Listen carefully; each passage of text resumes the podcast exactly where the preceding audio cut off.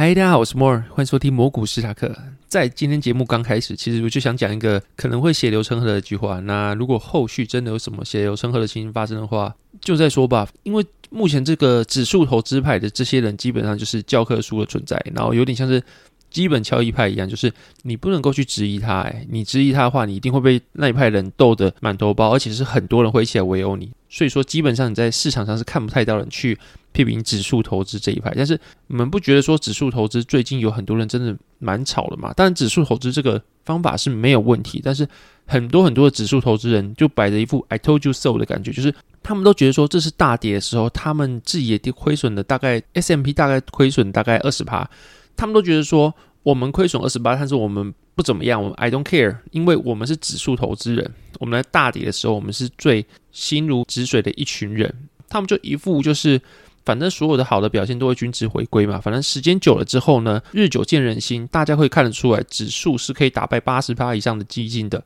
指数才是王道啊！你们因为用错方法，当然会亏钱啊之类的，就给人家一种落井下石的感觉，就像是过去没事的时候他都不出来讲话，那一有事的时候就出来讲话。那当然，你说指数投资这件事情有没有问题？当然是没问题啊，因为我自己也是用指数投资去用期货杠指数的，所以我自己也是指数投资者，但是我当然。我这样讲话，很多人会觉得说，那些基本交易派会觉得说，你才不是指数投资者，指数投资应该是不择时，然后就是 all in 或是定期定额去购买，然后在他们心中的指数应该只有全球配置啊，或者 VT 之类的东西。那如果像我这种去杠杆 QQQ 啊，或者是说我去选择市场去进行指数投资的话，在他们眼里这才不是纯的指数投资。所以说，有一些指数投资人啊，我不是说全部的指数投资人。有些指数投资人现在跑出来狂笑其他人，然后这种真的是会让人家觉得说啊，当初行情好的时候你在哪里？在大家最不舒服的时候你出来落井下石，那真的没有意义。如果说你真的是一个推广指数的人，会让人家觉得说你这样子反而有反效果。你这样子然后再主打一个推广的大旗的话，你根本不会推广到，而且还会让人家有个疑问，就是追求卓越或是追求好的报酬这件事情，其实是人的天性。我自己觉得啦。那指数投资当然说它是一个很好的报酬，它可以打败八十趴的基金。但是你一个指数投资人，然后你们的定义就是去享受生活，然后跟随市场去得到合理的报酬。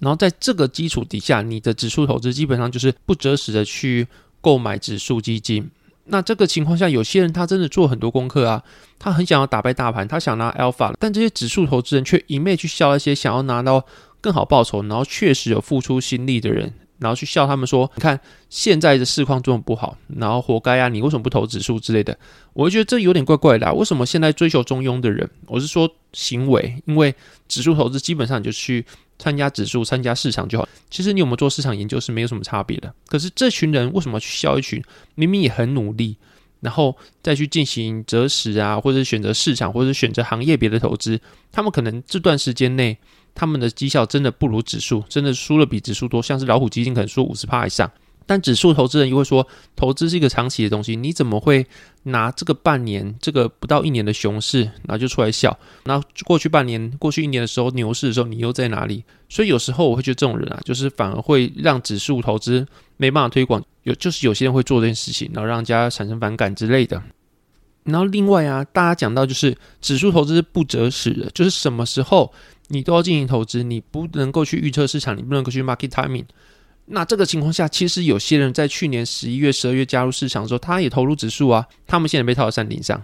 那你怎么会那些人被晾在山顶上吹风的时候，你就做的反而不是安慰，去去笑其他人，遗落他们呢？你怎么会忘记说你？去讲了不择时这件事情，就这时候指数投资者应该要做事情，反而应该是出来跟大家说指数投资有什么好的，然后你为什么要进行指数投资？那现在市场不太好，但是股市三四年总会修正一次，然后你要对市场有信心啊，撑下去，未来还是会继续往上走的。我觉得应该是这样讲吧，不是说你看一群人啊怎么样，你去买了什么基金，然后现在绩效多差，然后去拿 ARK 啊，去拿其他基金来跟指数做比较，然后去嘲笑这些人，我觉得这个是有点不厚道，说不过去，而且。就是，然后就是拿你自己一些原则去打你自己的脸了。就是有些东西别人要批评你指数投资的时候，你拿这个出来去 defense，然后但是你你又拿这个东西出来打别人，就像是长期投资不要只看短期绩效啊，只有半年的熊市而已，你就拿来去讲成这样子。那过去可能老虎基金啊，或者可能 QQQ 几年来都赢大盘的时候，你怎么不讲？都赢 S M P 五百的时候，你怎么不拿来讲？然后这时候又那么的活跃。尤其是你看 QQQ 嘛，QQQ 从两千年到现在好了，你看两千年啊，或是你说一九九九年泡沫的高点，然后到现在 QQQ 就算输 SMP 五百好了，今年呐啊，啊你看长期以来的话，QQQ 它有输 SMP 五百吗？你长期投资到现在，它还是赢 SMP 五百很多啊，那你怎么会只取现在落后的这半年来做比较，然后其他前面赢的都不讲？你如果说指数投资是个好东西，那大家就来推广，不需要去。疯狂的去笑其他的市场，其他人，尤其是有些人破产啊，有些人韭菜真的是变韭菜，然后开大杠杆直接被扫出市场。那这种时候，我真的觉得，如果是我啦，我会觉得说，就是给大家去做安慰，缓和大家情绪。然后真的市场没有那么糟糕，也没必要去狂酸其他人。我知道讲这些东西可能会被其他人拿来做文章了，然后有可能会被拿来说什么血流成河啊之类的，会不会拿来批评？但确实是有一些感触啊，就是为什么那么多人指数投资人，他们。打着推广大旗，却是做一些反效果的事情，又像团体极化的事情呢，就是一群人围在一起，然后讲越来越久之后，指数投资变成一种基本教义派，好像除了他们的方法以外，都不叫指数投资，或者他们方法以外的方法，只要失误，他们就会狂笑他。你交易方法很多种啊，然后也没有说指数投资不好。你可以知道我讲的都是人，因为指数投资这件事情是一个非常好的一个事情。你去存指数会比你存任何的个股还好。然后这我好几集前都讲过，所以说我自己是个指数投资派的信仰者。只是最近市况会让人觉得说某些人真的是非常吵，然后大概是这个样子的。那本集内容讲一下 ESG 这件事情，就是最近标普道琼指数更新他们的 ESG 榜单，然后把特斯拉从 ESG 的指标处除名，然后会发生什么事情？就是很多很多各国的 ETF 可能会因为他们是追踪这个指标，然后在当他们的特斯拉被除名之后呢，会形成一个卖压，因为很多很多人因为这个指标买特斯拉，然后最后特斯拉被除名之后呢，他们就不得不把特斯拉卖掉。然后就有人说啊，十八号的时候特斯拉下跌六点八趴，然后收在七百零八元，可能就是因为被除名之后呢，很多很多的基金不得不把特斯拉卖掉而形成的卖压。然后当然这件事情对马斯克来说非常火大，因为你把特斯拉除名了，然后原因是什么？可能是因为特斯拉近期被指控违反了清洁空气法案，就是他们没有追踪自己的碳排放。然后另外就加州的公平就业与住房部去提告特斯拉，说他们违反涉嫌违反黑人的骚扰与歧视的行为。让黑人去担任比较低的职位啊，或是去指派比较危险的工作给黑人做。那如果对方反抗的话，还有惩处行为。当然，马斯克一向不支持员工组工会这件事情，大家都知道，他的立场就是比较右派的立场，所以他比较没像可能是拜登那么左派，就是支持员工去组工会啊，然后去做一些可能大家都是有福利比较好这件事情。可是特斯拉给的薪资也蛮好的，但他就是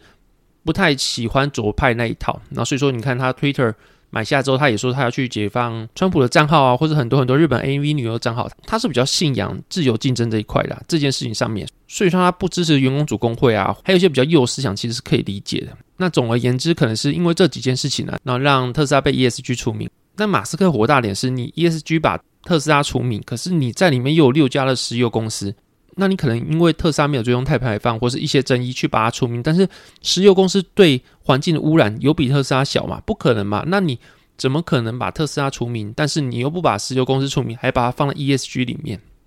那像二零一三年的时候啊，就有人提报说，石油跟天然气产业每天都花了四十万的美元去游说美国政府官员，所以说才会导致后续可能遇到什么环境议题的法案的时候都不了了之。然后还是甚至被踢爆，二零一二年大选的时候，他们花七千三百万美元的记录去游说政府官员啊，不要去对这些石油公司啊或者天然气公司下杀手。然后像二零一六年啊，全球最大的石油公司埃克森美孚也被爆料说，他们花了很多很多心力去隐藏石油产业对于全球暖化的影响。然后另外就是他们钻油井的时候产生漏油问题啊等等，他们也跟很多很多国家去做了很多赔偿。你钻油井漏油在海洋上，那造成的污染其实。你都能够容忍，都可以让进到 ESG，但是特斯拉做电动车的，然后减少碳排放的公司，你却不行。马斯克会不爽，其实也是可以理解的。那这件事情也引发了两个声音，一派是觉得说，把特斯拉踢出 ESG 这件事情，会让人觉得说，ESG 是一个很重要指标，你如果不遵守的话，你可能会让公司的股价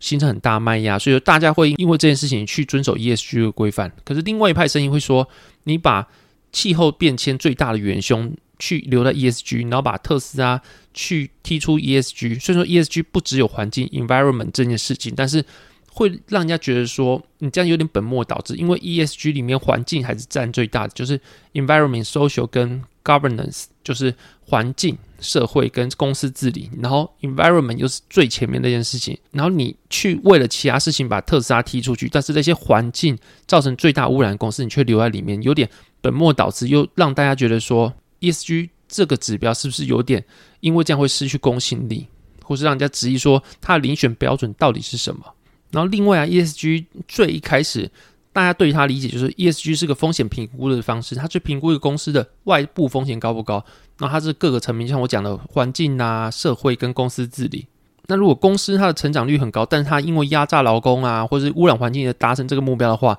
在 ESG 上面它可能就不会选它，就是一个你在绩效跟环境取得平衡啊，还有跟世界的气候变迁啊这些东西取得平衡的一个指标。那这个指标你会这样的话，就表示说它不是一个以绩效作为指标的方式。所以说它虽然说它有 governance，就是公司治理，但是公司治理跟其他两块比较起来的话，就是刚刚讲到的环境还有社会，那可能的话，这些东西融综合起来的话，它就不是一个人追求 alpha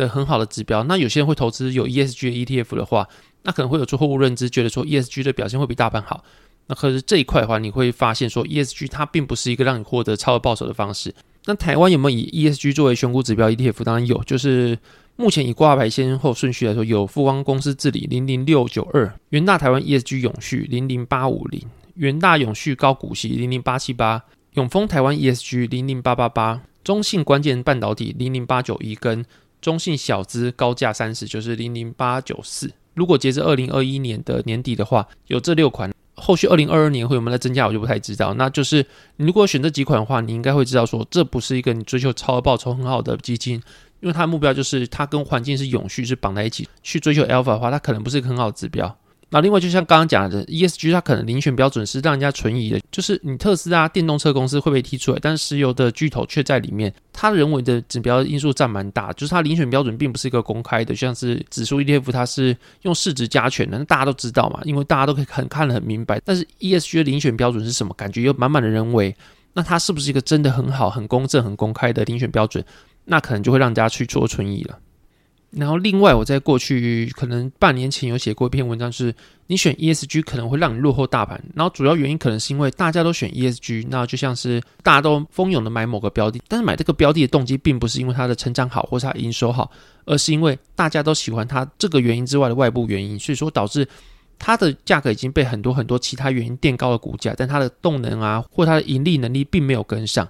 所以导致它有点在实现啊，或者是透支了未来的展望。然后现在就已经把价格加上来，所以它后续再表现再好，它其实都不值现在目前这个价格。那所以说导致大盘在涨之后啊，或是后续大家动能再开出来的时候，它动能其实反而是明显不足的，因为它东西已经涨过了一轮了。那你现在再去买，它已经是被资金垫高价格的一个价格，所以说你去买的时候，它其实后续比大盘的绩效还差的几率是非常高的。那它的无人配息啊、盈利能力啊都。可能不如那些没被选进 ESG 的东西，那其实也有些其他东西反而是反向操作，像是罪恶天使啊、美国债券啊、乐视债啊，或是有些人是专门买了一些非 ESG，或是对环境啊，或是对那些公司社会来说是比较属于毒瘤的公司，像什么赌博博弈公司啊，或是高污染的产业、重工业之类的。然后大家会发现说，这些产业它对于绩效来说，如果我们只论绩效来说，它可能会反而是赢 ESG，甚至会赢大盘哦。如果是只是讲这个，然后不讲什么环境啊，不讲什么气候变迁的话，它可能会赢大盘哦。所以说，你会觉发现，就是 ESG 这种东西反而不是你追求高报酬的指标。那如果你今天是为了高报酬去买它，就像就像我刚刚提到的六只台湾的 ETF 的话，你可能想清楚，它可能不是一个很好很好的追求高报酬的标的。那最后一点时间，你可以看到，就是最近的市场来说，就是上上下下一个非常震荡的盘势。那最后这些时间，我就来归类一下，就是最近市场在等什么？那后续如果真的要有一些反弹动能的话，可能会有需要某几个因素是目前不确定性非常高。那市场会因为那么多不确定性，所以导致它的动能其实上不上去。第一个就是中国的封城嘛，就是到底要封到什么时候，就取决于中国的疫情。因为它你看，它最近封城，然后封到它整个四月的经济表现都爆掉了。那后续呢？他要封城封到什么时候？其实就是看他们执政者的态度啦，是第一个市场会关注的点。但是它是不是最重要的点？其实不是，因为它是导致这供应链紧张的问题。但是市场最聚焦的还是费德的升息会升级嘛？然后后续呢，费德态度会转鹰转鸽，才是大家去非常在意的一件事情。然后如果以最近泡的态度的话呢，就是他们可能会先在升到中性利率，大概是二点五趴，那后续再看当下的通货膨胀去做调整。但是你可以看到，近期四月所开出来的 CPI 已经趋缓，所以说它还是高于预期的，但是比前值还要低的。就是你可以解读它还是高于预期，通膨压不太下来，或是另外一个解读方式就是通膨胀已经见顶，在三月已经见顶，四月已经开始往下掉，虽然说还是高于预期，